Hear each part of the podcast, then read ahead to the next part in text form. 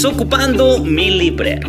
Hola a todos, soy Germán Chávez Villaseñor y he querido crear este espacio de lectura para ti, para que esas líneas que un día se trazaron en el corazón de los escritores el día de hoy puedan venir a resonar en tu vida. Estoy plenamente convencido de que hay libros que te están buscando para darte muchas respuestas. Así es que te invito a que te pongas cómodo y comenzamos.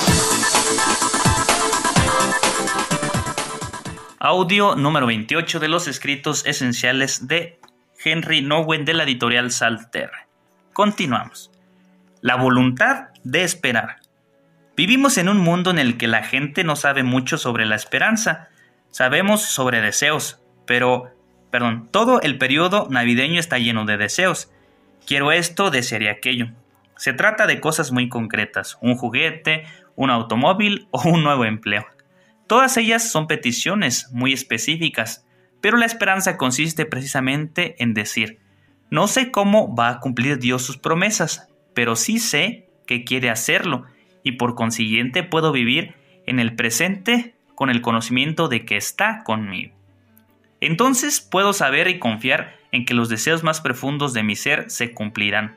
Este camino mantiene el futuro muy abierto. La esperanza no tiene nada que ver con los optimismos. Muchos piensan que la esperanza es el optimismo, el mirar el lado positivo de la vida. Pero Jesús nunca dice nada parecido. Cuando Jesús habla sobre el futuro o el fin del mundo, describe guerras, la angustia de las gentes, pueblos que se alzan contra pueblos terremotos. Jesús no dice nunca, llegará un día en que todo será maravilloso. Habla de una enorme agonía, pero dice, vosotros, vosotros, amados míos, orad sin cesar para que vuestro corazón se mantenga centrado en mí. Mantened la cabeza erguida en presencia del Hijo del Hombre, no dejéis que nada os distraiga. Permaneced centrados en mí. No penséis que todo se resolverá y que finalmente no habrá más dolor. Jesús está diciendo que el mundo es oscuro y seguirá siendo. Si vivís con esperanza, podéis vivir mucho en la presente, en el presente, porque podéis alimentar las huellas de Dios en vuestro corazón y en vuestra vida. Ya tenéis una idea de lo que va a venir. Toda la vida espiritual nos dice que Dios ya está en nosotros desde ahora, de forma que podamos esperar en su venida. Y esa espera es una espera esperanzada. Pero ¿por qué estamos a la espera con esperanza? Sabemos que esperamos algo que ya está aquí.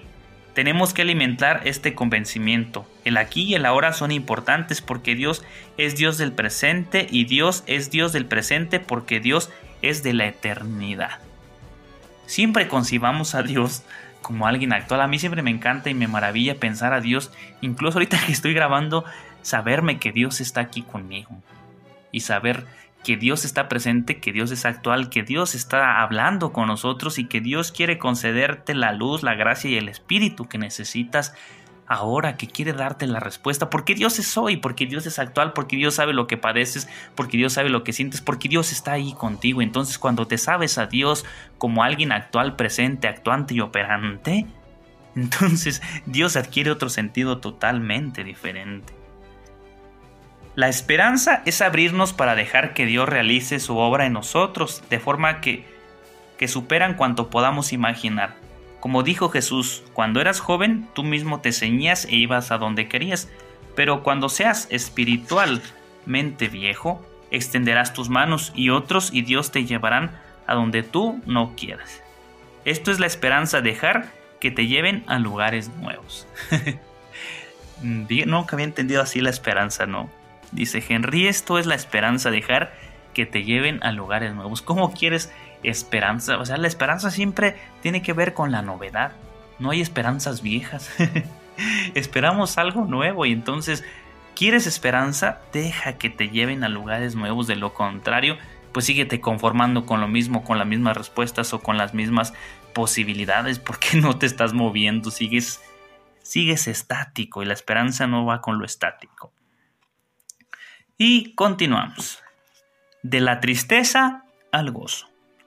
Para Jesús, el gozo es claramente un estado de vida más profundo y verdadero que la tristeza.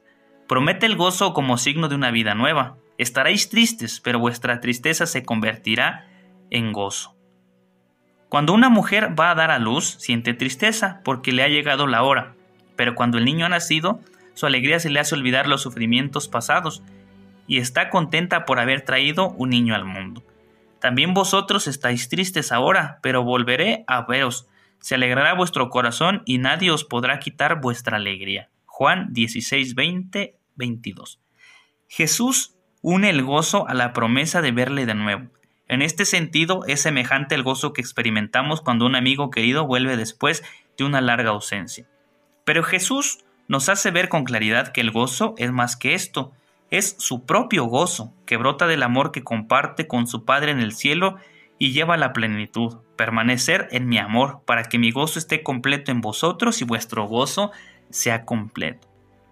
Juan 15, 9, 11. La palabra éxtasis nos ayuda a entender más perfectamente el gozo que nos ofrece Jesús. El sentido literal de la palabra puede ayudarnos a orientar nuestro pensamiento sobre el gozo. Éxtasis viene del griego éxtasis, una palabra compuesta de ek, que significa fuera de, y stasis, un estado de quietud. Estar extático literalmente significa estar fuera de un lugar estático. Los, los que viven extasiados salen, se liberan constantemente de situaciones rígidas, fijas y exploran situaciones de realidad que no aparecen en los mapas. Aquí es donde encontramos la esencia del gozo. Es algo siempre nuevo. Se pueden dar viejos dolores, viejas tristezas, pero no viejos gozos. El gozo viejo no tiene nada de gozo. Este siempre viene unido al movimiento, a la renovación, al volver a nacer, al cambio, una palabra a la vida. Ahí está, si quieres la novedad de Jesús, muévete, salte. Yo sé que muchas veces es complicado, incluso nos hemos acostumbrado a vivir así, a que nos traten así, a que las cosas sean así, pero Jesús no está en lo viejo.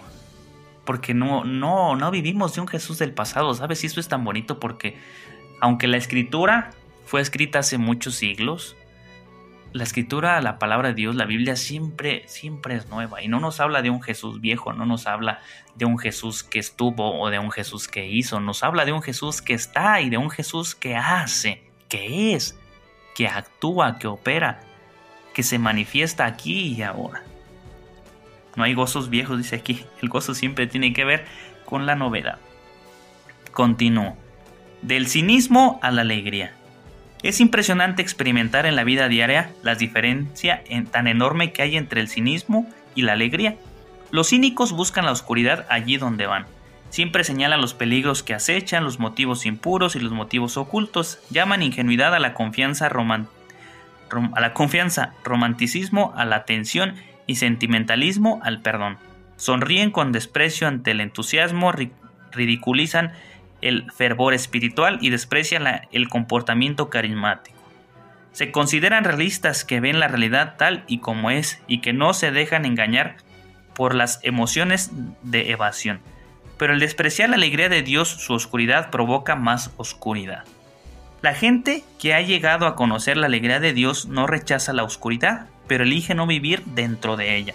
Creen que la luz que brilla en la oscuridad puede dar más esperanza que la oscuridad y que un poco de luz puede disipar mucha oscuridad. Apuntan hacia los destellos de luz aquí y ahí y recuerdan que esos destellos revelan la presencia de Dios, oculta pero auténtica. Descubren que hay personas que se curan las heridas unas a otras, que se perdonan las ofensas, que comparten lo que tienen, que fomentan el espíritu de comunidad, que celebran los dones que han recibido y que viven con anticipación constante la plena manifestación de la alegría de Dios. En cada momento de cada día tengo la oportunidad de optar por el cinismo o por la alegría. Cada pensamiento que tengo puede ser cínico o alegre. Cada palabra que pronuncio puede ser cínica o alegre. Cada acto que realizo puede ser cínico o alegre. Cada vez soy más consciente de estas opciones y cada vez descubro que esta opción por la alegría lleva una alegría mayor y ofrece más razones para hacer de la vida una verdadera fiesta en la casa del Padre. Es igual, ¿quieres vivir en la casa del miedo? Pues no. ¿Quieres vivir en la, la casa del cinismo? Claro que no. Queremos vivir en la casa de la alegría, pero una alegría que brota del encuentro con Dios y no tratar de buscar. De verdad, a veces hay personas que pareciera que buscan la oscuridad. Y cuando estamos en un estado de depresión, es curioso porque en lugar de querer salir, quieres hundirte más, ¿no? Cuando alguien te ha lastimado, cuando te ha herido, ¿por qué tiendes a volver a lo que te hizo, a lo que te señaló y no tratar de salir de esa oscuridad en la que te encuentras?